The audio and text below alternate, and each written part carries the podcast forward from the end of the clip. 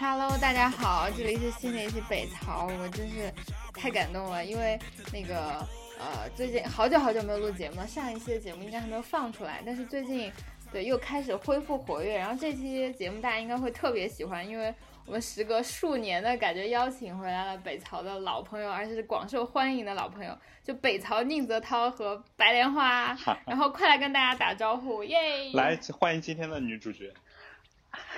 大家好，我是北朝的御用男主，就是大家那个呃曾经听过我的一两次吧，然后这一次我又原声再现了，我是丁丁，大家好。我是今天我是今天不重要的配角。嗯，丁丁，白莲花，白莲花甘不过现在当配角。不过你看像金马奖、金像奖那些都是女配胜过女主的，所以我也是 我也是认同了。是曾经你当女主的时候，我抢了你的戏，所以你记得这一段是啊，你当时不是像那个孙俪一样，还是给赵薇做配的吧？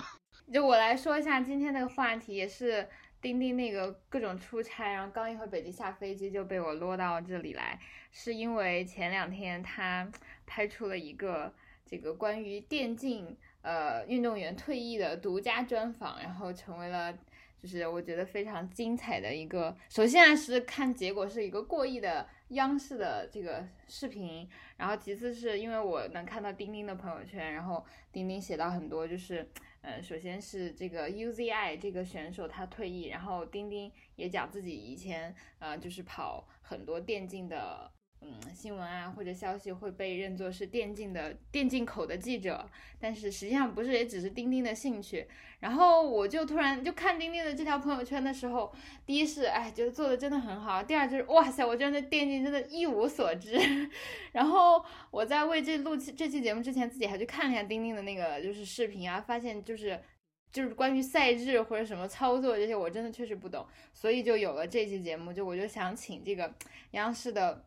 quote on quote 跑电竞的记者来讲一下关于你最近做的这一期采访，然后你跑电竞这个行业的时候，这两年遇到的各种各样的奇闻趣事，然后包括还有很多问题会之后问哈，嗯、大概就是这个。不过你可以先来讲一下这个视频背后的故事吧，你是怎么嗯做这个选题？就是嗯，我在那个朋友圈里也写了，其实我跟电竞的结缘是从一七年的嗯十一的时候，因为当时那一年，呃，你谈起电竞的话，可能大家都会讲 DOTA 和那个英雄联盟这两款游戏，但这两款游戏里面，它的对嗯它的那个商业开发来说的话，其实最好的还是还是英雄联盟这款游戏，它的那个现在可能活跃的玩家数量，包括那个商业影响力，它每年其实是大概有呃、几亿人在看这个世界性的赛事，所以它是一个其实很其实不算是很垂直、很小众的一块领域。然后我自己结缘呢是 S 七、就是一七年的时候的那那一次的世界赛，因为它在中国办。然后当时因为我跟我的两个好朋友嗯住在一起，他们两个都是那种从大学以后就基本上很经常去网吧通宵玩英雄联盟的人，他们也会看这个比赛，他们就当时就会拉着我天天一块儿看，天天一块儿看。我就从什么都不懂，然后觉得说好像还挺有趣的，我就把它当做一个体育运动在看。然后就因为我觉得它有趣嗯嗯之后，我就想说，因为我我本身我是个记者嘛，然后我就想说，能不能嗯。找一找机会去见一见他们，去采访他们，去做做相关的报道。当时就跟一个同事一拍即合，然后这样就开启了我跟电竞的缘分之路。然后在那之后，我就陆陆续续的嗯。做了一些、呃电竞相关的报道，但是我们的主题，因为我们央视也没有那个电竞这一口，所以我们能做的也是那种泛大众化的主流视野里面去聊电竞，比如说电竞打打电竞是不是玩物丧志啊？这个可能反复的在做，然后然后打电竞会不会挥霍你的青春啊？就是全是这种主流视野里面对电竞的这样一些偏见的视角，不断的去做，然后做了做了几期，嗯然后因为嗯做的话，就是嗯可能在就是中央媒体、主流媒体里面做这种东西的其实很少，所以电竞领域他们都非常珍惜嗯。这样的报道机会，也因此呢，呃，可能也是嗯。我借了我平台的福利，揩了我平台的油，然后就此其实获得了很多嗯。俱乐部包括选手的信任，也就是这样的话，嗯呃嗯，让我获得了去 UZI 这个独家专访的机会，啊，就这个机缘是这么样来的。然后这个采访的时候，其实嗯。的背后的细节呢，嗯，其实我很早就知道他可能要退，这个应该现在能说，就是我很早嗯就从那个、呃各方面的那个渠道知道他可能要退，然后俱乐部也找到了我，就说希望他的这个退役专访，他们思前想后，可能我来做比较合适。一个是因为我的平台，就是想在他，因为他确实是中国电竞的顶流，然后想让他退役的这件事情上能有一个牌面。就电竞圈很讲牌面这个词啊，所以嗯所以一个是因为我的平台，第二个是因为我之前采访过他几次，他个人对我这个采访还挺信任的，就觉得说跟我聊天没有太大的压力，可能别的记者可能不太合适。啊，然后就这两个 是的，我就是 深知这一点，这是我的痛苦啊。然后就这两个原因吧，然后其实很呃很早之前俱乐部就联系了我，联系我，但中间过程其实有很多的反嗯。复，因为其实从那个采访的视频里面来看的话，他个人其实是挺想打的，他挺想继续打的，但是确实因为身体的原嗯。因，然后这中间的反复就是不断的有可能 A 势力跟他说你要不你再挺一段时间，B 势力跟他说你看你这个身体真的不行了，所以这种反复过程中，我在嗯。其中可能就我有几次决定要去了，然后又没有去成，然后最后嗯。是在我我前段时间在上两会，然后在两会封闭的时候，我又跟他们确认了一遍，呃，他会不会再打？因为在六月五号的时候，就是这个联赛的国内赛区，就中国赛区夏季赛，它是每年分春季赛区，呃春呃春季赛季和夏季赛季，夏季赛季就要开赛了。如果你夏季赛季开赛之前你还不退役的话，那你就得继继续打了，对吧？所以我在两进两会期间的时候，我就跟那个呃俱乐部那边去确认了一次，然后那个时候得到的消息是说他应该会打，嗯。然后在我两会出来的第二天，我突然接到了一个电话，超级紧急，然后就跟我说，基本上来说他应该是铁定要退了。然后我就开始去求我们的领导，因为因为第一，我们现在我们公司还有一个特别奇葩的规定，就是整个北京市其实现在已经呃逐渐的放宽了这种嗯就是出入的限制，就是因为疫情的原因嘛。对对对。对，疫对对对降到三级。对嗯，但是我们公司还是很严格，就是不允许个人去嗯因公因私的离京都不允许。如果你要因公离京的话，你就需要去打到那个董事长级别的这样一个同意。然后我当时就去就去逐级的去嗯跟领导去报备去申请，然后然后最后是哎在六月一号，也就是这周一的时候，我成功的获得了同意，然后一大早飞到了上海，然后在中午到的上海，下午就去他家采访，采访完然后就开始进后期，差不多一天半的后期，就那后期可能就没怎么睡觉，嗯。可能那三天可能就睡了十个小时不到，然后最后在六月三号，嗯。六月三号其实是下午两点官宣的，然后在官宣之后，我给了我们嗯。半个小时去准备我们的那个视频的物料，就这个采访的物料去发布。嗯，我们其实物料给过去是两点二十，就是其实一切妥妥当，我们给到嗯。我们的后方的时候是两点二十，所以非常紧张的一次一次相当于一次战斗吧，嗯，差不多是这样。哎，首先跟大家介绍一下，就是拿独家是记者的，就是怎么说一个追求，就是呃拿到独家，不论是在你的消息的，就是独一性还是这个质量上，都会有很大的呃一个提升。其次是就是这是同业竞争嘛，嗯、这还是非常非常厉害的。就当时看到钉钉发这朋友圈，觉得嗯，就是 Bravo 做的非常好，而且这个选题也很好。然后，嗯，就是尤其是我其实自己有，就是之前做过记者，然后都是学新闻的。这个听到你讲这个背后的故事，以及工作节奏，以及丁丁在两会的时候，我跟丁丁就有交流，也是特别辛苦和忙，所以这个作品真的是做的很精彩。那回到这个，就是这次采访本身，主要谈的是电竞，然后也是我刚刚看了这个，就是你拍的这个视频，大概十四分钟，呃，这个版本是在微博上我搜到的。嗯、其实如果你可以的话，你给我这种 门外汉来讲一下，呃，就是你觉得电竞选手他们的日常生活的状态是到底是怎样的？而是说现在有哪哪一些基本赛事是可以证明这个电竞选选手就是世界级水平的？然后我们的中国有哪些俱乐部和哪些选手已经达到了这个水平？然后我我们其实我之前还看到过一个新闻，是讲的是电竞这个专业是在嗯大学里拿到了就是一个 quota，就是是正式承认的。但是呃，我不知道哪些学校真嗯正开设了。对，你可以介绍一下相关的。好，就是其实我我自己真正的了解这一行也是从那个当时缘起一七年十一之后嘛，啊、嗯我可能嗯会有些说的不对，因为粉丝其实大家力量很，就是大家的知识面很广，就如果说的不对的话，大家在评论里帮我改了就好了，就是我很虚心的跟大家也是嗯交流而已。啊，谦虚。嗯，就是其实嗯电嗯竞的话，它最早其实在我们国家零三年之后，体育总局就把它视作一项体育运动，这是一项官方的一个认可。然后呃，在电竞领域里面，你离不开的两款游戏，就最早的时候，可能最早大家都是什么魔兽世界啊，然后魔兽争霸这种，就这个嗯时代是我不了解的时代，我就不敢去多说。但是在嗯在近十年以来，嗯可能中国取得成绩比较好的就是呃，DOTA 和英雄联盟。然后嗯。DOTA 呢，它是嗯。一个更复杂的游戏，比英雄联盟。就是其实游戏它是有一个呃迭代的。就比如说最早的时候，可能它的操嗯。作会特别复杂，它会有多操。就比如说我可以同嗯。时操作多个嗯。单位，让他们去去进行不同的活动。再到后来，逐步的它可能嗯。会越来越简化，因为它越来越简化之后，它的普及度就越高。所以你看现在玩王者荣耀的女生很多，就因为它变得变得嗯变得可呃操作性简单了，变得更可爱了，所以它的它的那个覆盖面也更广啊。这是一个题外话啊，就是呃这样的话，就是会有很多其实呃一直呃一直以来就是很多人会把电子竞技和体育运动中的棋类运动会去做一个类比，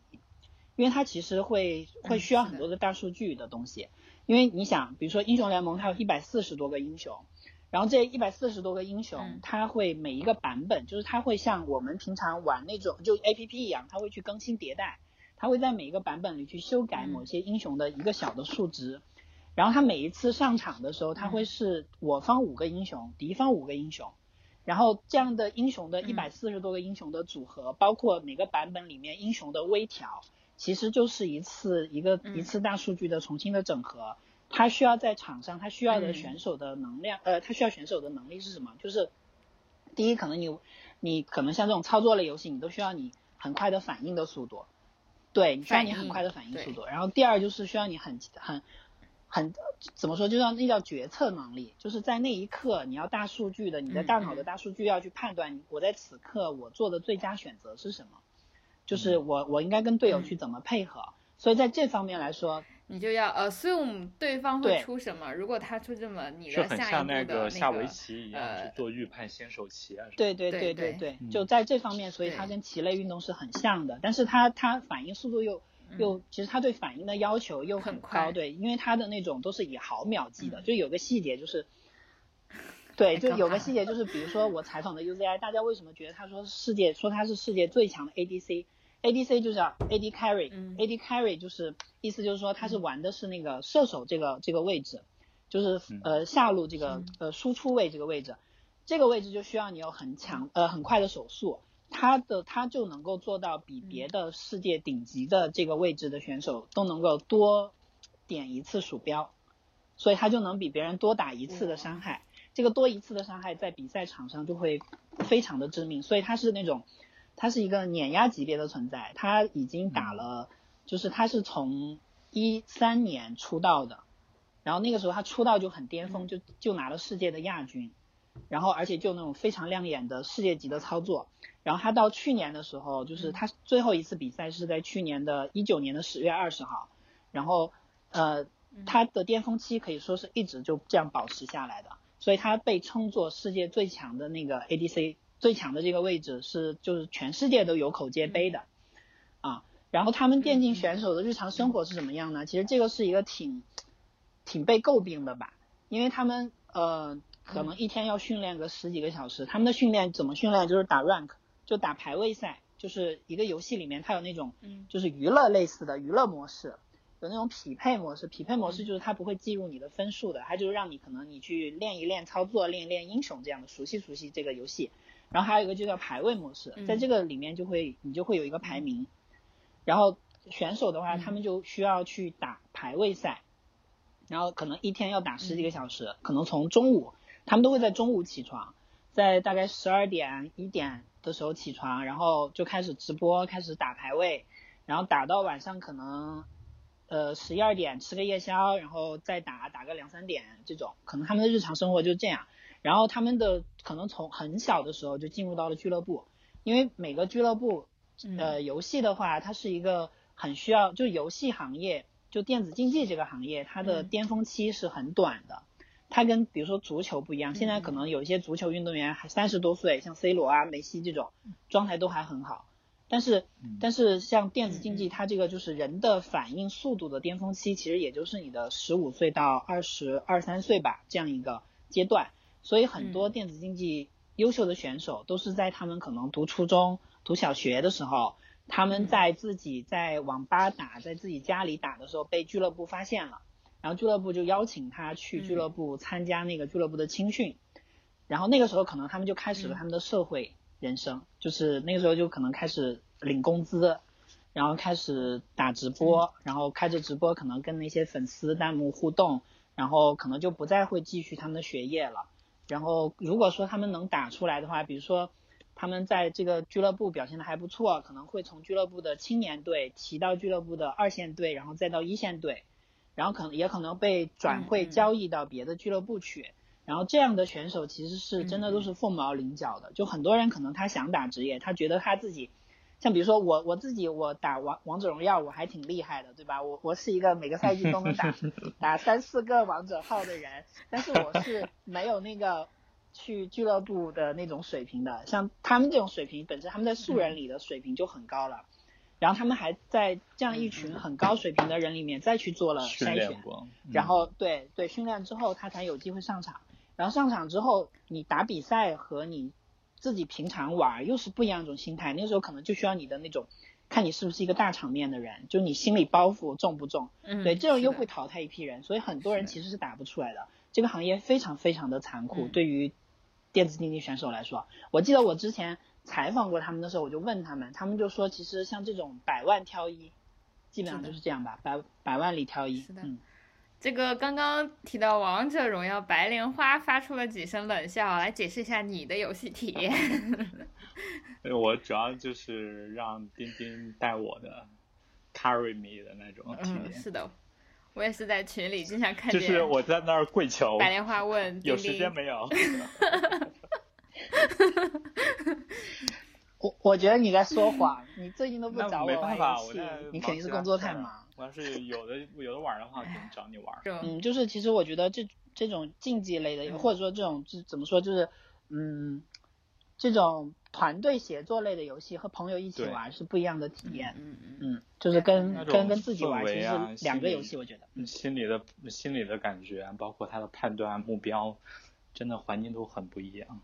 下一个问题是这样的，因为刚刚也看了你的采访，然后我自己也有个印象，是因为呃，这个电竞选手的，尤其是职业电竞选手的年纪是很年轻的，然后他们的这个，比如说像嗯。跟体育，如果对标体育运动员的话，他们这个职业生涯也比较偏靠前，嗯。比如说打网球可以打到三嗯。四十岁，对吧？你的身体承受是可以的，对，但是可能电竞因为及时反应，包括你像你说的熬夜，以及这个行业它的 audience 等等因素，就他们都很年轻。然后这里正好又有一个世界级顶流选手退休，那你你我八卦一下，就是你可以不说，但是我就是、嗯。呃也不一定真的是 UZI 这个人，就是一般的电竞选手他们退役后退休之后会？做什么？对，因为像体育运动员，他们会嗯去做嗯那个好。教练嘛，对啊，教练啊，或者是对对他们关的因为他们对对对的社会声誉就是对。很高，他们退休后可以去当官员，可以去到体制里体制内做管理工作。但是像他们这些就是完全不同的对社会评价的一种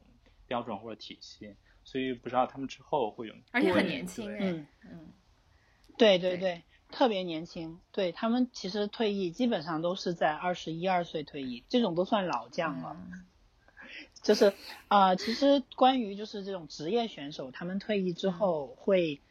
就怎么走？其实我那天我问了，我在采访的时候问了 UZI，、但是我在节目里就是最后做后期的时候，对我在节目里没有放。呃那这是是北朝这期节目的独家消息吗？啊，嗯，不不涉及保密，嗯不涉及保密，就是哦，因为他他可能他想的还不是很清楚。嗯，啊，他想的不是很清楚，但但他当时提了一个他自己的打算，他其实是他觉得他个人的所长是在于他看一个选手的潜力，所以他可能会以后会、会会变成变成那种可能他自己在游戏里他可能对类似于星探这样的，就是他在游戏他自己也会打，嗯。他只是退役了，不代表他不玩这个游戏，就是他只是不能像像在做运动员做那个选手的那样的高强度的这样的玩对对对，不能不能这样高强度的玩儿，就他其实他的水平没有降低太多，他水平甚至说现在还是很高很高的水平，依然是世界，比如说在他这个位置，你能拉出来跟他抗衡的第二、第二、第三个人可能都还是很屈指可数的，嗯就他还是世界第一这样的水平，只不过他没办法保持这样的训练强度了而已。嗯所所以所以他觉得他可能之后就比如说他自己在偶尔玩一玩的时候，比如说在直播的时候排到了那种很厉害的队友或者很厉害的对手，嗯他可能会把这种人去跟这种人接触一下，看他愿不愿意来打职业。他可能现在想的是他在这方面嗯会想成为他退役之后他转型做的一个事情。然后我可以呃笼统的讲一下，就是职业选手他们退役都有几种类型。好。嗯，就第一种就是退役之后当主播。嗯。因为他们其实，在做选手的时候就有很多流量嘛，而且游戏行业你去做游戏主播的话，是其实是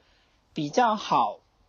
就是收礼物的一个一个那个，而且在互动在效果上也会比较好，因为你播游戏的话，每一局游戏都是不一样的，嗯可能每一局都会有不一样的娱乐效果出来，对，节新鲜感目效果都会。很在。此分享一点点，我最近在玩，就是对对对之前的，就我现在已经有点厌倦，但之前在玩动物森友会这种 完全不靠速度。嗯然后我发现就是，比如说我钓嗯个鱼，那个鱼要咬那个鱼钩嘛，它是随机的，就是咬一下，啊它要想一下你才能这样。这种时候别人跟我说话我都不能理的，所以你也是打不了，我觉得其实反正也是打不了游戏的人。对对对，对对对，就是如果如果一边玩游戏还能跟别人互动说话，我觉得真的是就是也不能说是左右脑吧，总而言之，他一心两用的这个这个能力是很高的，真是哦，我我我其实我我同事都觉得我特别适合去做一个游戏主播，就是那种叨叨型的，嗯因为我我玩王者荣耀的时候，嗯只要我旁边有人，我就变成另外一个人了，就我就会一直叨叨叨跟他说我为什么要这么操作，然后这个时候对面在干嘛，这个时候我应该要干嘛，就变成那种就是贼有节目效果，嗯。然后就会解说型的就比如说别人。对对对，嗯。就解说型的那种玩游戏，嗯呃，就是很多很多选手其实也是这种，他们这种游戏主播也是这种。然后呃，这是第一种，就是转型做主播，这种能给他们带来其实挺好的那种，嗯，挺好的那种收入吧，应该还不错。但这种还还是需要有一定，你之前有一定的成绩，有一定的粉丝基础。对对对，你打职业的时候你有一定成绩的话，你之后其实你在退役之后，你必然你受到的关注度就会越来越少，嗯因为你没有那个舞台了嘛。就跟很多像最近很火的那种女团选秀，可能很多很多人他的职业生涯的巅峰就是在他参加这个节目时候，因为之后他就没有没有那个舞台了嗯。是的，嗯，对，这是第一种。第二种的话，他们有一些，比如说，呃，玩某一些，在这个游戏里面，因为他在临场的时候，他不是每个人都会去做那个局势判断的。有一些选手他会，比如说在队里面五个人里面，他是担任那种指挥角色的话，他可能就会对这个游戏有更多的理解。所以这种选手在退役之后，他可能会去转教练，嗯会去转那个分析师。就分析师和教练还是两个职业。哇哦，就是对，就分析师的话，他可能就会像以前有一个电影叫那个《点球成金》，嗯就是那啊个啊布拉德皮特演的。然后就是他当时当时就是用那个美国那边不是有那个大联盟嘛，嗯就那个他的那个棒球联赛，他当时就是想用那个大数据去分析各个队，然后去帮自己队去做最佳决策，哦其实就是分析师做的。哦啊，所以在电子竞技里面，分析师非常非常的重要。而现在我们呃，就是虽然我们现在赛区是最强赛区，就中国赛区现在是最强赛区，这两两两年，呃，都是基本上在世界上没有什么对手。嗯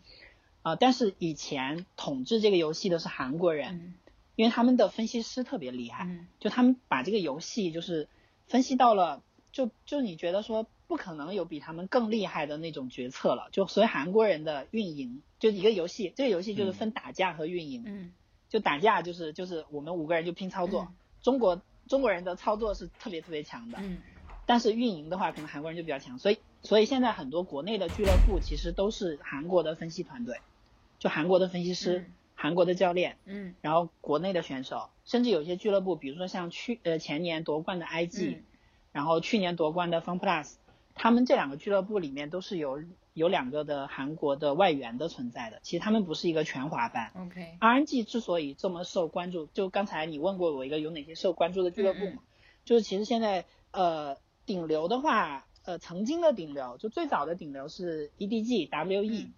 这两个俱乐部是最早嗯。为国内带来荣誉的，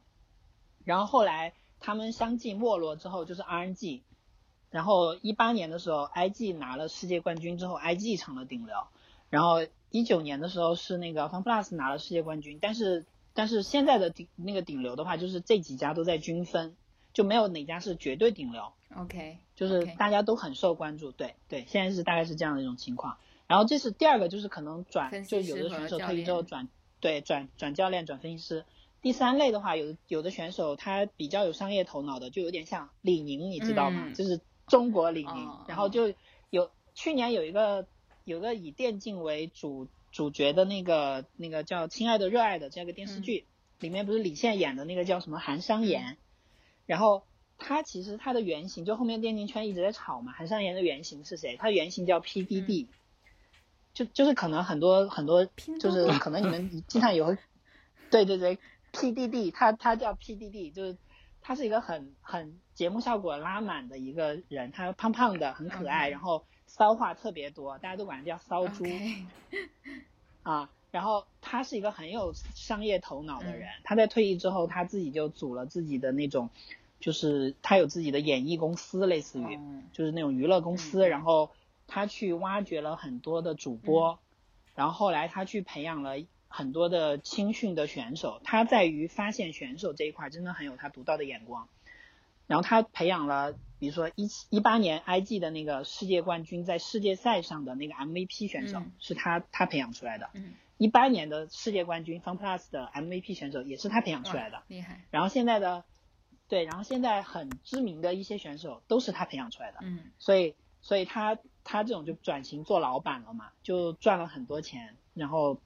就这也是一类，然后还有的可能就是一些也是一些可能嗯、呃做一些也是偏老板类似的，但不会像他这样就是这这么抬钱的老板，可能就是一些幕后投资一些俱乐部啊，投资一些。就是行业啊，甚至有一些可能就是离开电竞行业去做一些自己感兴趣的，开一些，比如说就是开一些，比如说服装店啊，然后什么什么小店啊之类的，也是，但他也会借助他的网络的流量去给他去带来一些线下的生意，这样的，差不多电竞选手的退役之路差不多就是这样哎，。有那种就是类似于他后来去做运营啊，或者是比如说他不是对某些游戏的游戏体验也好，他不是会提出一些自己的一些判断也好，包括有一些游戏方、游戏公司会不会请他们回去呢？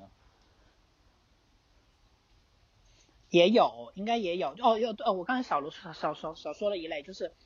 最早这个行业，就是任何一一款游戏，它会发展嗯自己的职业赛嘛。嗯发展职业赛，它就需要有人解说，所以很多的选手都会转型成为解说。嗯，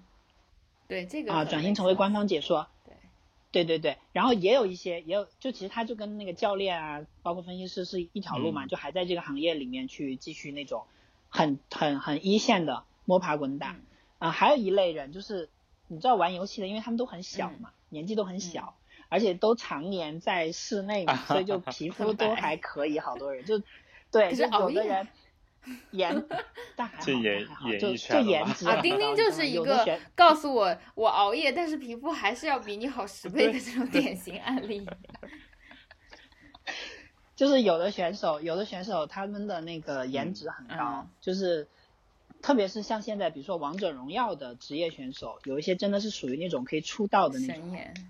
就颜对，有很多颜粉，有很多女粉。然后英雄联盟也有很多选手长得很好看，有有有女粉有颜粉的，嗯然后这些可能之后他们甚至会接一些，比如说模特呀这种，嗯。就转型到这方面也有可能的。哎，你说到这个年龄的问题啊，就刚刚我也问到，就是他们都很年轻，你觉得他们一般淘汰周期有多长啊？就是从比如十六岁这样，到他们发现嗯其实要么是中途，比如说自己真的不适合这个行业，他们要投入多长时间？到比如说像 UZI 这种这么，UZI 现在多大了？他今年二十三岁啊，他是九七年的，哇，嗯，比我们都小。那是当然的了，我们这把老骨头四舍五入三十了，天热三十了。pass pass pass 掉这个问题。就是，嗯，他们可能可能在十三岁、十四岁的时候，自己在在那种就还没有进入青训体系的时候被发掘，然后后来进入青训体系，嗯，然后可能在十五六岁就会淘汰一波人，就在青训那个阶段就会淘汰一波人。然后如果在青训这个阶段你停下来的话，你可能会去二线队，可能会去一些就是次级联赛，嗯就这个联赛它也分那个梯度的，有顶级联赛，有次级联赛。嗯他可能会去次级联赛去摸爬滚打，可能在这个时候他可能打个一两年，他也觉得说没有顶级联赛的队伍来买他，嗯他也觉得打不出来了，他可能就黯然退役了。嗯然后在顶级联赛里面，一般选手可能大多数顶级联赛的选手其实都挺固定的，因为每个俱乐部其实就场上的话是五个五个五个位置嘛，就五个位置在一局游戏里面就是就是双方是十个人参与。然后一方是五个人，然后一般来说俱乐部在一线队里面，它其实也就最多最多可能每个位置有一个替补，嗯嗯也就是大概是五到十个人这样一个规模。嗯然后这样只要你能上场，你一般还是会获得一定的名气的。你上场有高光，你就能获得一定的名气。嗯但是有的选手他就特别背，他上场之后那一场那个队队伍就输了，输了之后，呃，可能可能那个人就上来了，然后那个人上来之后就一直赢一直赢，可能这个人就会黯然的离开这个这个这个这个游戏吧，可能可能就会退役，也有可能会去转去转去那个次级联赛，再从次级联赛打一打，然后看有没有队伍再买他。嗯。然后也有可能有一些选手，特别是一些韩国选手，嗯。他们可能会去欧美去捞金、嗯嗯。啊，就跟就跟那个足球里面的欧美那种踢不动的到中国来，对对对对，到中国来捞金一样，对对对，就是就是可能呃像小狗这样，就 UZI UZI 大家都管它叫小狗，像他这样职业生涯这么长的。呃，在我们赛区里面，其实就他一个，他现在是最长的。然后他现在退了之后，可能可能就还还有几个人了。对对对，然后然后在世界上可能跟他一样职业生涯这么长的是有一个号称叫电竞乔丹、嗯或者说电竞梅西的一个人是一个韩国选手，他叫 Faker，、啊对，那个节目里我也听啊。到了这个名字，嗯。对对，他们两个是属于这这个游戏里面两个神，，OK，两个神一般的存在，所以他们两个的青春巅峰期都很嗯。长，但很多选手可能也就两三年吧。嗯，哎，我就是看到他在那个你的视频里做着那个，我不知道是健身的还是帮助他呃恢复一下他的手臂什么的，还是觉得这个强度真的嗯好大，嗯，呃，就是就他他其实伤病真的很严重，因为因为耐克是他们的赞助商嘛，耐克其实去帮他做过那个伤病的那些护理啊什么的，去帮他做过测算。就他的手，因为他们很伤手嘛，就是玩游戏很伤手，他的手其实是已经衰老到一个四十多岁的人的手了，嗯。就有这样一个数据的类比。这个我要跟我就想起自己玩动物森友会，因为我以前从来不玩，就是我摁鼠标也不用大拇指，我是第一次。然后第一天我的大拇指下侧嗯居然有点痛，然后我就觉得哇，老娘也有今天。就是 我以前不觉得自己会玩游戏，所以我不不敢。说你知道 会怎么样？你知道我的职业病是什么吗？我的职业病是手手指，就是那种是呃无名指，有一个就是啊第一个指节和第二个指节中间我有块凸起的一个小骨头，这是怎么来的呢？是我是我这嗯十多年摸麻将摸出来的，这是我的一个职业病。四川人的通病吧？对，就我四川人的无名指是不是都有一个？就导导致我现在你知道吗？就我们摸麻将，就不管那个麻将多大多小，我都会享受那种摸的快乐。但是现在有的时候就是摸久了，它就会真的特别疼。我现在就会假装摸，但是就是会放把那个指节就不让它那么疼，就假装摸。其实我都是翻起来看。笑死了，真的是啊！你你现在还打麻将吗？我打啊，我现在打的很少，就是我我春节打的很频繁，因为我基本上就每年春节回去跟我的发小啊，是的，啊，我们这个疫情，整个全我们全四川都是这样。我们这个疫情期间，我们就就每天就是在打麻将每天打麻将，我们封闭在一起打麻将，封闭在一起打麻将。其。实我觉得对，就扯远一点，啊但是对于四川而言，度过任何非常实际的方式都是打麻将。那年汶川地震，哇，我就在都江堰，我没有去汶川啊，啊，就是他们搭的那种棚子，里面真的就是麻将桌，厉害了。然后感觉打麻将很放松嗯嘛，因为大家就打麻将聊天，然后而且都是认识的人，挺放松的，真的，嗯嗯。对，我们当时就说一个政治不正确的话，我们当时就说，啊、我们反正我们都都在各自的家，也不代课，然后每天就晚上的时候我们聚在一起去打麻将，去一个去去那去别人家里打，然后也不会接触外人，我们就说如果我们得了，我们就一起隔离十四天，然后再一起打十四天嘛的。一起再打十四天。继续打。有一个得了一桌上的人都要去陪着。呃，我接下来问的问题可能是嗯关于另外一个，就是除了呃，就是 UZI 小狗，还有你的这个视频里呈现的非常精彩的这一另外一个部分，就是我之前关注电竞行业有一点点的一个女生，你应该听说过是师匠，我不知道这是不是她在这个圈子里被叫的名字，她是打炉石传说的一个职业选手，然后她嗯，是他拿了世界冠军，对吧？她好像拿啊，对对对对对，然后这个就是我是因为周围的圈子或者我的微博上关注一些比较就是女权的，然后她就是呃，比如说她当时讲她是，首先她是年纪蛮大的，好像是西南政法嗯毕业了，然后再打的职业比赛。然后呀，不过说到炉石传说，我就想起我们研究生一个室友小庄，对就也很厉害。然后，然后也是女生嘛，然后她嗯，就让就如你刚刚介绍的那样，她也是每天中午起床，然后到凌晨五点就是起床训练看比赛。然后她，因为我当时看过她一些在 B 站上的视频嘛，好像就是她最开始打比赛的时候会做替补，因为就是男生因为性别歧视就是。不想浪费这个名额，不嗯想给他。然后他在网络直播的时候也有，因为就是因为他稍微有点偏胖，然后就因为身材被网络暴力，然后就是讲的事情，他可能那个时候他有一个 cliff，就就是他可能讲的这些事情还流眼泪。然后后来因为是她是女生嘛，所以有一个俱乐部签签了另外一个人，也不愿意签已经拿到冠军的他。所以呃，其实刚刚有一点，我也我也很就是就是可能是确实符合事实啊，但你也就是无心的提到一句，比如说那个嗯什么王者荣耀，因为它更简单或者更简化一些，所以其实更更容易向嗯大众推广，然后也 which means 可能女生的 player 更多。那我觉得其实这个这个，因为电竞行业它非常嗯的新，呃，其实。且不说这个电竞行业，如果我们说奥林匹克或者以前的运动，不是也是就是男生啊全裸对体，然后没有女人参加，然后也有一个讨论，嗯。其实我觉得也蛮有意思的，是我刚刚就是看了一眼，说是在各种体育竞技项目中，其实男女都是分开比赛的，嗯。除了电竞，就是男女选手是嗯。在一起比，然后就是丁丁可能跑的这些行业更多，你可能也真的会去一线接触更多的选手，因为我对这行业嗯。真一无所知，啊、但是就也想听听你对这方面的看法，是不是存在一些这种隐形的性别歧视，以及如果是一个女选手，她们又面临什么样，以及刚刚其实正如你所说的，就是。就是因为相貌这个问题，有的人他会成为，他会因为颜粉嗯而火嘛，而不是因为他的技术，这是不是其实是所谓的那种福利 quote unquote？嗯，就是我觉得性别歧视这个其实挺复杂的。就电竞圈有一句话叫做“嗯嗯菜就是原罪”，所以很多时候其实嗯就是嗯他都会去喷你，就是包括 UZI 他这么这么厉害的嗯嗯人，他也会被啊喷。哦，哎，那那我能在这嗯 pose 一下，因为我可能之前不知道这个喷，你能给我介绍一下电竞圈喷的这种文化，或者是喷的这种现象吗？就是电竞圈他就会刷弹幕，你知道吗？就是最大的一个带节奏的人叫做王思聪，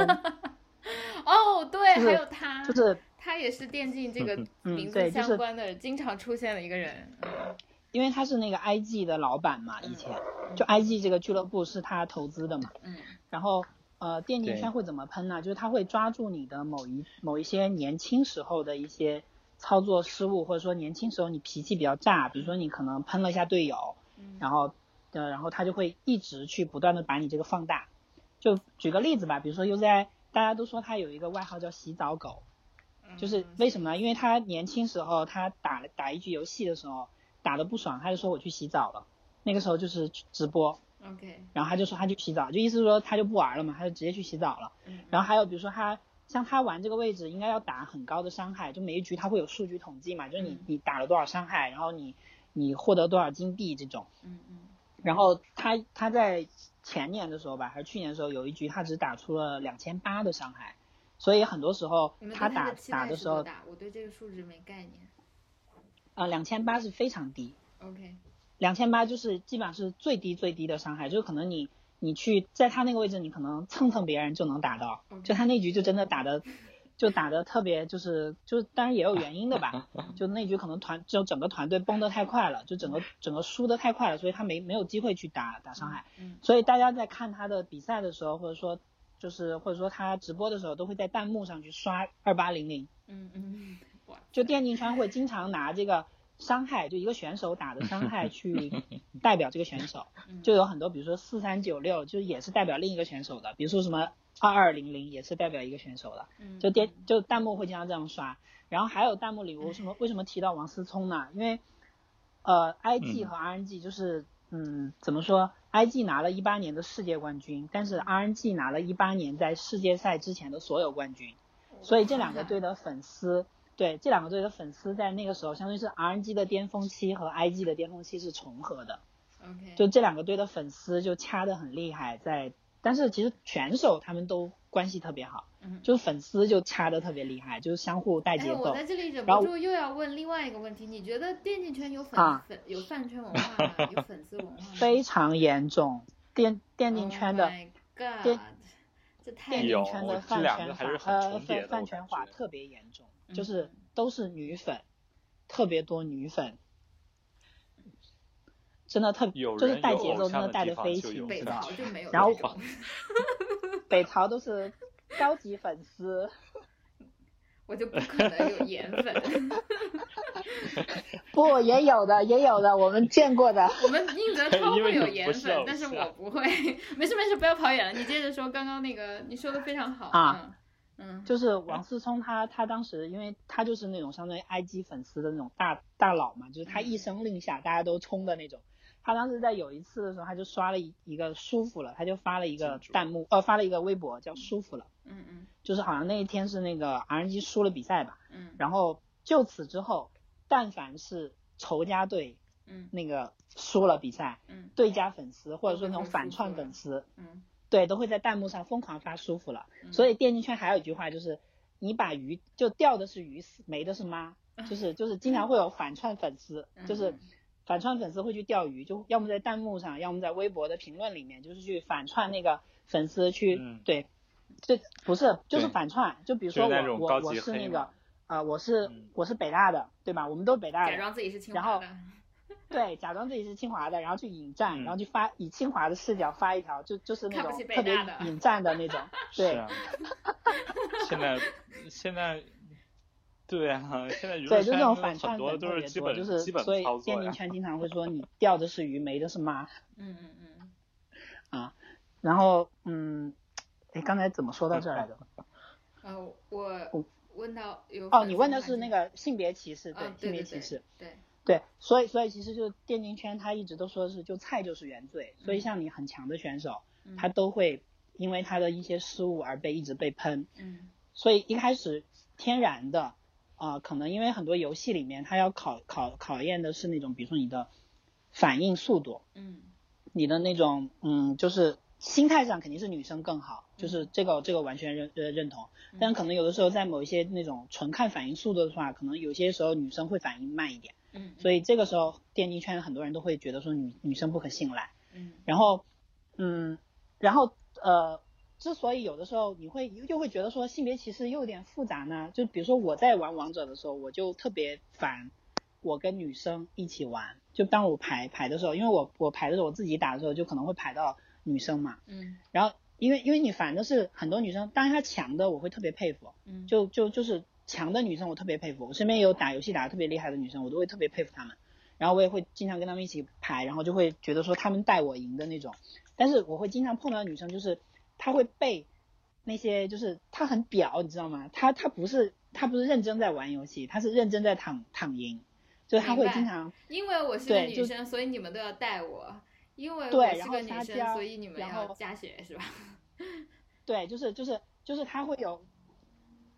有啊，非常有关系这这个和性别有关系吗？就是就是会有 我觉得我我我觉得有的时候就是，呃我觉得这跟选的类型不是啊，就有关系吧是有的时候，你辅有的时候助的话，你比如说像像玩玩游戏啊，就王者荣耀这个游戏，因为我玩的比较多嘛，我会比较有心得。王者荣耀里里面女生一般玩那个辅助的最多，然后然后玩那个辅助一般什么功能呢？它就是它就是帮你加加血，然后然后然后帮你帮，对啊，然后对，然后然后那然后个帮你增加一下你的你的你的那些，就是它相当于就是一个个辅助工具，它就是个工具人，它不需要承担那个在这个游戏里面去去那个 carry 的那种功能。一，对对对，然后要么就是玩那个中路法师，害啊什么的。玩法师的话就需要去打去打输出，然后但是呢，这个游戏里面 就是有几个，你就是个妹子我呀刚刚还想问白莲花你玩什么角？色？对对，我就是经常就，对呀、所以我每次 滴滴说就那的时候是就是就是那个，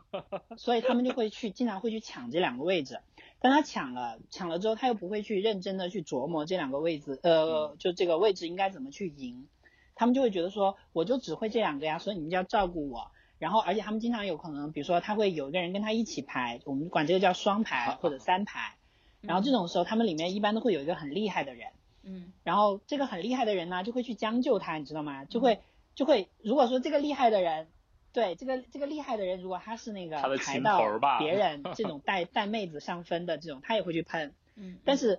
但是当他带妹的时候，他就特别双标，就这个游戏里面双标特别明显。就我带妹的时候什么都可以，然后如果别人带妹的时候什么都不可以，所以在这种情况下，就有很多人会去喷女生，因为你不知道这个女生她到底是真的会玩还是不会玩。但是如果她会玩的话，大家都会给她点赞，都会都会说，按小姐姐你很厉害。但就怕的是那种她不会玩，她又仗着自己是女生身份的，嗯而且经常会有队友帮她说话，就说你凭什么喷一个女生？人家是女生哎，你凭什么喷她？啊，我我前段时间有遇到一个，就是我被追着骂，嗯就是 就是我我那一局我是跟我的一个朋友，我那个朋友玩的特别好，嗯。我我也玩的还可以，我们两个打的是王者局，嗯嗯然后匹配到的是一个男生，那个男生带了两个女生，嗯嗯。那两个女生是属于那种每个赛季，呃，可能懂这个游戏的人都知道，就玩那种可能一千多场，然后打到了王者段位，就属于是那种完全是被被带上去的那种。哦像正常来说，比如说我我我可能一个赛季可能就一百场左右，我就会上王者。嗯他们打一千场上的王者，就属于那种属于那种就是完全靠那种就是奖励机制，就是你打得多打得多有那种奖奖励机制，然后就让你上的分。然后呃那一局就是 对那一局就是呃第一个女生直接来选了一个辅助，然后第二个女生直接来选了一个法师，然后那个男生选了一个选了一个射手。然后我就选了一个上单，然后那一局我就一直被对面针对，然后对面一直一直来杀我，就然后我就一直死，然后最后我们就输了嘛。输了之后，然后我就给那个男生发发发了好友申请，我就说你为什么带两个女生，你让他们玩两个，就至少说你要让一个输出位出来吧，你们不能把所有位置都抢完吧。然后然后那个男生就开始追着我骂，就说就说你是什么狗东西，就那种特别脏的那种话，然后然后就说就说。就说就说你不看你玩的什么样，然后你凭什么骂女生？然后我就说性别性别平等在这个时候不起作用了吗？他玩的菜我为什么不能说他？嗯，他他自己是怎么上的分，他自己是怎么到的这个段位，他自己不清楚吗？他为什么要来跟别人抢，对吧？他他是躺赢上来，然后他就一直躺赢呗。就我就我就我就还蛮跟他讲道理的，但是被他追着嘛，他就说你等着，你接下来会每天收到好友申请，被一堆人追着骂。哇，这么暴力！天啊，这个我觉得这个环境好险恶。王者王者，对，就是你玩王者的时候，每次对，就是就是就是有的时候就是像这种。游戏里 面，呃，其实我前段时间听了一个就是关于游戏的学者的讨论，他们有说一句话，就说是游戏让人激发了人的戾气嘛。因为我自己也有感觉，就是像比如说我是一个性格很温和的人，嗯，但是在王者里，里面喷人，我在王者里面喷人，我也是一顶一的好手。嗯就是就是，但我比较认同的一个观点是，其实游戏游戏不会让你增加你的力气，但它会激发你的力气，就是会让你的力气就释放出来，就因为你就会那个时候就会对别人就容忍度特别低。嗯，哎呀，我觉得，我觉嗯得那个丁丁刚刚说的很长的一段话，让我非常有感触哈。就是我嗯在以前自己在北曹的专栏里，常常开玩笑称自己是有厌女症的女权主义者。这个就嗯完全可以套用刚刚讲的，就是丁丁分享的一系列的具体的事情，及就是性别这个因素，就是到底是鸡生蛋，蛋生鸡，当然有一些是表现，以及以及刚刚就是像如如丁丁所说，有些女生她就是玩的不好，为什么不能说她啊、等等情况，我觉得这个真的是一个特别。典型的社会情境啊，啊然后第二点是哦，戾气，我也嗯。深有感触。你知道，就是我觉得我平时脾气就是非常差的，然后我又很激动，然后我在玩动森里，要是钓鱼，我自己手不小心就它没有咬够，我就按了，或者我打了一个气球，它掉到水里，然后我就会、嗯。啊，我就开始开始变成就是大黑猩猩狂砸。我觉得嗯。这个嗯、确实是的，嗯，这个真的就是我我一直我之前就想做一期节目，就是关于嗯。就是女生玩游戏这个的，就我其实蛮想蛮想看到的，包括之前呃楚汉陈楚汉嗯他写过一篇文章，就他也是专门讨论了他在王者荣耀里面遇到的那些女性玩家，就是我待会儿看可以哪一年的事情啊？你可以发给我看看。就就今年的事情，然后我还去评论了，哦。然后然后他就说难怪你会取那么嘲讽的 ID，因为因为我之前我的游戏 ID 都还挺嘲讽的，之前就我嗯我之前会有会有什么贱女三分头啊之类的 就类似于真的是真的是巨嘲讽，还有说女生组队就别玩儿之类的，天呐，就是因为因为实在是因为怎么说呢，一局游戏还是挺耗费时间精力的，工作之后呢。嗯你打游戏肯定是想赢嘛，就这种竞技类游戏，因为这个游戏怎么说？我说过，就是你只要你有脑子、有手就能上王者。但是就是有的时候你有脑子，但是你匹配到的队友没有脑子的时候，你就会很气嗯嗯啊。然后那种时候就会想说，我干嘛浪费时间？然后就会越来越气，然后最后归因到发现我遇到的很多时候都是遇到了女生，所以就在那种时候会起一些气到不行，就会就会，我有很多张王者的改名卡，就会依次去改一些嘲讽的名字。我嘲讽过情侣，嘲讽过女生，就是那种姐妹组队。因为我有一次，我有一次也是我我组队，我我一个人我排到了四个女生，嗯嗯然后四个女生，然后排进去的时候，然后然后就是他们就在吵架，然后嗯吵完架之后，再过了一会儿，就是这个嗯机制是过了几分钟，你们觉得打不动，你们可以投降，迅速的开始下一局。我打的特别认真，嗯在六分钟的时候，他们吵得不可开交，然后投了，是两对姐妹，然后吵了起来，然后哎，问一下，有没有啊玩游戏不认真的男选手？有啊，就是就是也挺多的，就这个游戏就是男女菜的都会被骂，但是女生菜的更多。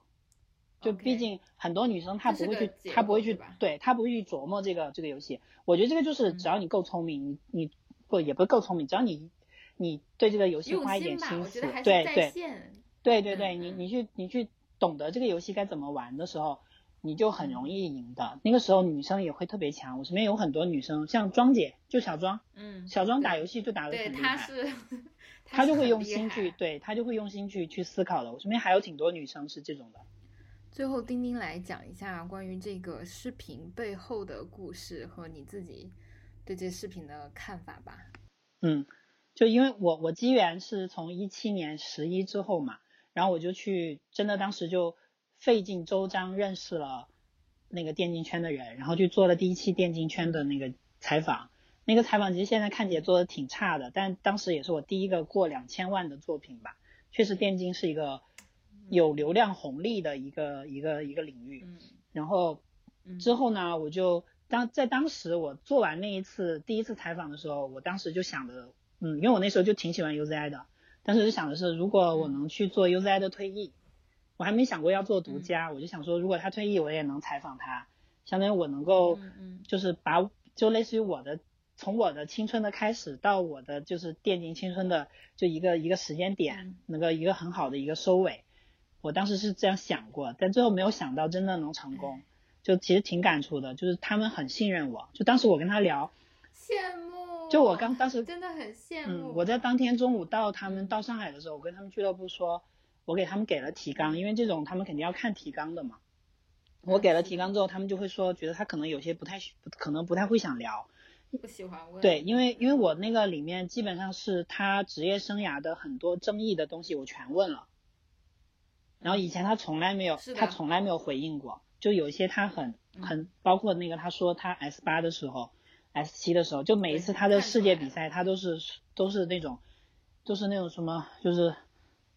满怀希望而去，然后最后就满怀失望的回来那种，就是给他最大的伤痛的这些东西。所以当时我跟俱乐部说，我能不能让他多聊一些？如果他不愿意聊这种，我能不能跟他多聊一些？俱乐部就说你看情况吧，就是他不一定愿意聊，因为他是属于那种，他不想跟你聊了，他就会他就会就会就不说了，去洗澡，他就不说了，他就他就这个话题你怎么问，你换着法问他也问不出来。但那天是的，但那天我真的去开始采访他之前，我就跟他说，我跟他沟通那个提纲的时候，我就拿出了我之前的节目，我就跟他说，你看，嗯。其实好多问题我之前问过你啊，然后你当时就是我那一次我也没有给你任何的提纲，就直接跟你聊，嗯。就你你如果信任我的话，我们就先聊嘛。然后后来就坐着跟他聊，聊的时候，其实第一段我一共最后一共是聊了一个小时四十分钟左右，我正片只放出来了十分钟，所以我之后还会放一个嗯。番外，还会放一个番外，就是对我跟他聊的时候，他在里面第一部分就讲了他糖尿病，这个其实糖尿病这个东西之前包括他们俱乐部的人都不知道，是一个当时他跟我聊到，就他很放松的时候，就他就当时那种状况很放松，突然就跟我说说了糖尿病这个事情，然后我也很吃惊，嗯。然后旁边的工作人员都很吃惊。其实知道这个事情的只有他和他女朋友以及他的那个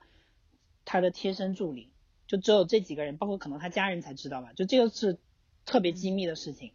然后他跟我说了这个之后，在在我发稿之前，他们都在不断的跟我沟通，就是他的经纪人可能会想着说这个东西不是特别好，不要说对，就希望我在嗯在那个后期的时候就不要去做这个点。剪掉，把它剪掉，对嗯。但是我当时是极力去跟他争取，我说其实这个能让更多人更加心疼他，能让他的这个嗯。就是伤病让更多人更加有感，不会去到时候去带节奏骂他说，就是因为其实有一个可能会带他的节奏，就会觉得说今年他们那个俱乐部的成绩不会好，他见好就收，可能会有人这么说他。但是如果你这么说嗯，把这个原因给出来的话，其实很多人都都真的完全能理解他的他啊，不过我很感慨，嗯他好年轻，其实很可惜，对因为对。按理说，就是从统计意义上讲，他糖尿病是一个高龄病，，对就是但是现在的趋势确实是年纪越来越小，也有那个婴儿或更小的，但是他对他确实这是一个比较大的问题，对，然后这是一个细节，然后然后后来我就跟他聊了一个多小时，一个半小时，结果过程中有好几次我都觉得他快哭了，但他是一个接受过很多嗯。采访的人，所以他最后都收回来了。嗯嗯，嗯。最后在做后期的时候，因为我嗯。是一个我我一直在跟那个俱乐部说，就是就是他们会就是就是怎么说饭圈的里面就是有呃电竞圈的饭圈对粉丝的称呼就会把 RNG 的粉丝叫黄杂，因为 RNG 以前这个俱乐部叫皇族，所以就会就会叫黄杂，就是那种皇族的杂种这种意思，就叫黄杂。嗯，天，对，然后把 IG 的粉丝叫鸡杂，然后把那个 EDG 的粉丝叫猪杂，就是嗯。就是我，但是我我我们经常自自自己也会自己自称为黄杂嘛，就是把这个词也中性化了，没有那么脏，觉得。嗯。我当时就跟那个俱乐部说，我说其实这个后期你能看出来，如果真正的去做那个阅读理解的话，其实这个后期里面融入了我很多的我自己的一些小的彩蛋，就不是黄杂，其实做不出来这些后期的，就是包括里面我会特别希望，就是因为他的一个队友现在还在打，那个队友是被带了非常多节奏的人，被疯狂骂的人，所以我在他感谢队友的那那个时候，我挑的画面其实就是从那个队友到另一个队友，都是曾经被疯狂带节奏的人，其实就是想让粉丝或者说看这个视频的人，如果被我感动到，然后看这个画面被触动一下的话，被他的话触动一下，然后又又看到这个画面的话，可能会更更理解那些选手，然后给那些选手更多的支持。嗯，嗯，所以嗯。就一直说，就我一直还蛮想，我我在做完这个视频之后，疯狂的看看那个弹幕，就当时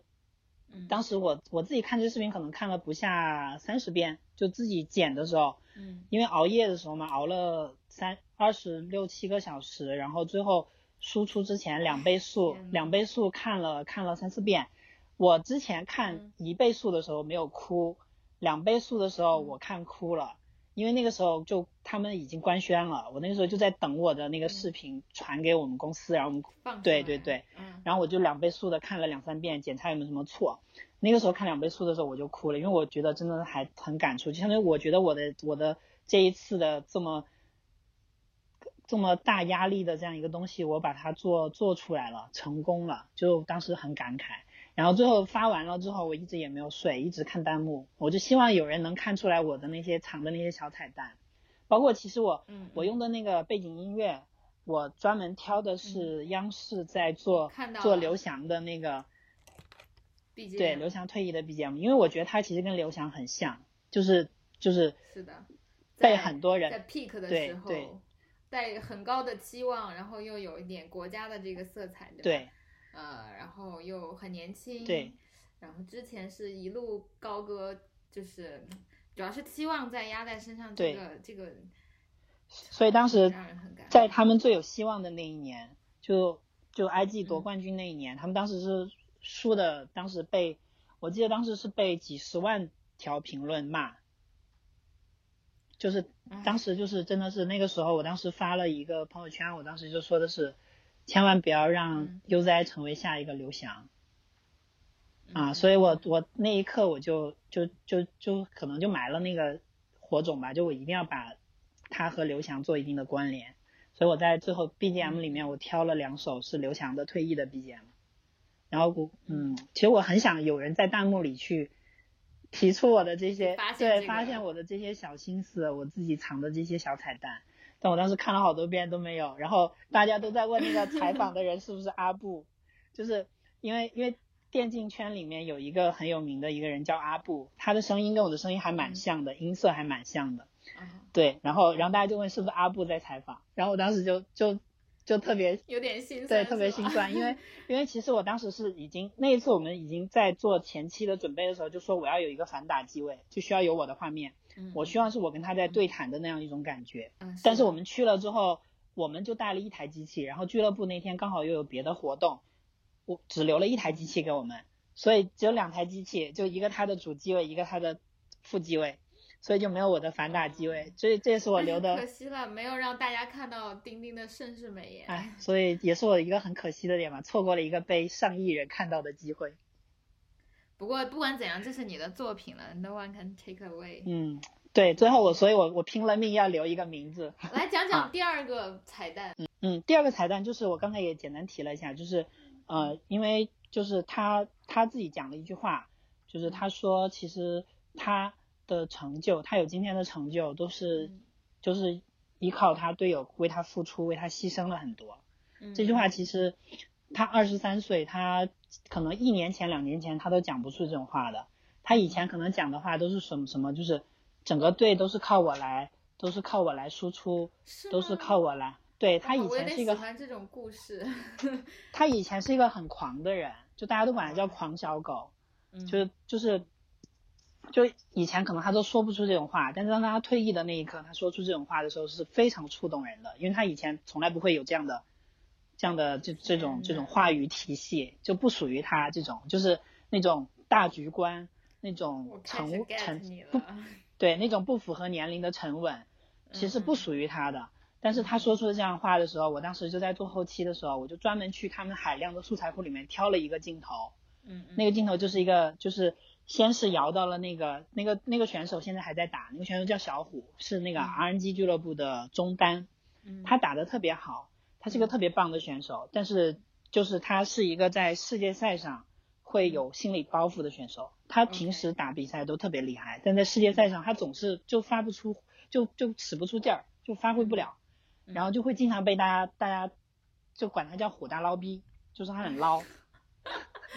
就是疯狂带他的节奏。对大家就说，不然我真听不懂。对，就大家疯狂带他的节奏，然后嗯我就选择了一个画面，就是从他摇到了另外一个人，那个选手是 RNG 的巅峰时期的，就是上单选手，就那种坦克位的选手，就承担的就是那种我在前面承受伤害，我为我为队友承受伤害，然后我为队友去去打那个打那个就是开团，就是开启那场团战，就是属于那种就是蓝领，就是一个俱乐部里面一个一个一个队伍里面的蓝领角色。嗯，嗯。那个人他是也是在巅峰期被喷退役，呃喷喷退役的，就说很多人就喷他，就说他就说他就是就是怎么说心态不好，说他怎么就是不是大场面选手，说他就是就是只有一一刻昙花一现这种，就所以他很快的就退役了。所以我当时在他说出那句话，就说他很感谢他有今天的成就，就很感谢是队友对他的那些牺牲，因为队友没有去拿，就这两个人都是可以打打输出的，都是可以 carry 的，嗯但是他们为了让他更好的去 carry，他们就选择了那种能保护他 carry 的，能让他更好的 carry 的这种角色和这种、嗯这种这种决做了很多就游戏里面的决策，可能更多都是为了去围绕他来打。嗯所以他去感谢了他的队友。那个时候我就选了那样一个画面。选完那个画面的时候，因为那个小虎现在还在打嘛，现在还还是那个 RNG 的选手，所以我就会希望弹幕里面大家能够多理解一下他，因为毕竟人家人家都这么去给他做了这样的评价了，你们还是要多理解，不要去疯狂的带他的节奏。啊、哎，你我在我经过了你的嗯解说，我我也很能 get，就是你被感嗯动的那些点。然后我觉得嗯这行业真好残酷啊，因为我觉得平时比如说滑雪运动员、跳水运动员，就同样做竞技的、体育的，他们训练啊或者各种比赛，其实起起伏伏是常态。但是嗯最后，比如说如果一旦成功了，或者是比如说在奥运会会会怎样，其实报酬还是丰厚的。但是我觉得作为电竞，就是游戏电竞啊，就是啊，这样平时还要直播，然后还要被 这么多人做的好了，也没有很怎么样，但是也很怎么样，但是做不好就会被这样放大，也是挺可怕的事情。嗯，就电子竞技是一个怎么说？就是其实我觉得电竞比好多运动能带给一个运动员或者能带给一个选手的收入要更多。但是因为这是一个嗯，这是一个非常快节奏的行业，它又在那么的一个那种可能非常多人瞩目的那种嗯聚光灯下，而且大家的注意力会迅速的、迅速的，就是转移掉，所以嗯是一个更加残酷的行业。嗯，就很多选手真的就是没有打出来，然后最后也跟那些可能那些落寞的世界冠军一样，甚至他们还不被认可。就这个行业，永远他们都在纠结一个点，就是他们要证明，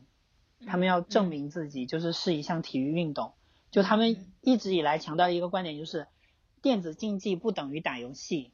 然后电子竞技也是体育项目，就他们在疯狂的不断的向外去输出这一点，就跟嗯其实跟 LGBT 的证明运动一样，就他们在拼命的为自己证明。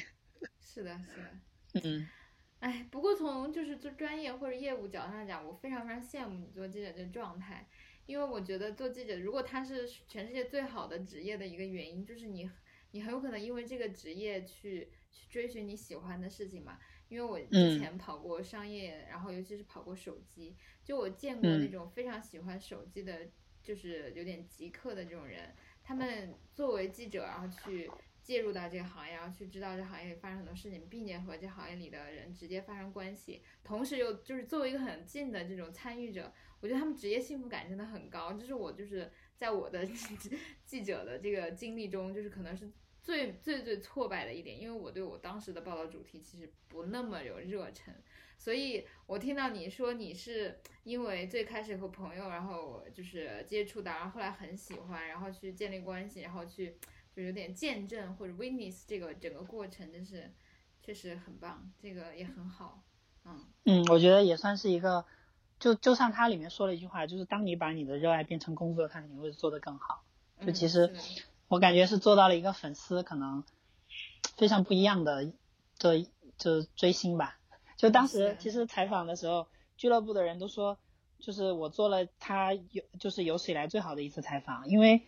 我是他的粉丝，我很我我很了解他的很多故事，我很了解这个俱乐部，但是我和他聊天的时候，我的我的那种完全是平视他的，就完全是把他当朋友在聊天，所以他肯跟我聊那么多东西。所以俱乐部也就他们自己其实也有一个退役的纪录片要发嘛，嗯。然后然后最后他们觉得说他们的采访其实因为他们早就采完了，他们觉得他们的采访采得很很差，嗯。然后我就说那你们用我的采访吧，就我的采访不是一个半小时嘛，有很多我当时跟他们说，我为了让我领导过审，因为这是一个很有风险的事情，就是的嗯，就而且你看我们发的那个日子，又是第二天又是个那么敏感的日子，对对对，其实在是，在发的当天，我是受到了非常多的压力的，来自上级的批评，嗯就是说，就是就说没有大局观那种，就挺多批评的。然后而且要求我其实把每一把每一条评论要看，就怕评论有有有东西。嗯嗯嗯然后然后我就说，其实有些我为了让我领导更好的过审，然后然后我会留一些更大众的东西，然后会留一些我觉得更需要保留的垂直的东西。但有很多垂直的东西你们可以拿去你们纪录片用，所以可可能他们纪录片会用很多我的采访。嗯，哎呀，太优秀了，就是这确实是值得的，就是我也很感慨哈、因为我就是如果只看刚刚就是在录节目之前，我专门去看了这个，如果不听你来这里介绍这个一个多小时，我还 get 不到这么多东西，觉得也收获 满满，你做的很好，很好，我也希望这一期节目发出去之后，有金主爸爸愿意来养一下我这个穷记者。会有的，请那个 北曹宁泽涛，就是已经摆在这里了，然后大家快来，无论是幺七七零二六联系刘老板，还是来找戴迪，我们都都求一个爸爸来包养宁泽涛。然后这期节目应该也是我的北曹的一一期 pick 了，因为我们最近非常懒散，我也好久没有录节目了。这期节目非常谢谢丁丁，那我们就到这里，晚安啦！啊，非常乐意啦，也好久没跟你聊天了。嗯，晚安晚安，大家也晚安，拜拜，拜拜。嘉宾拜拜，拜拜。最后补充一个彩蛋，因为白莲花，嗯，要去睡美容觉（括号第二天要出差），他就中间提前退出了，所以大家可以最后再听到他的一个声音。把我的拜拜剪过去吧。嗯，好，拜拜。嗯。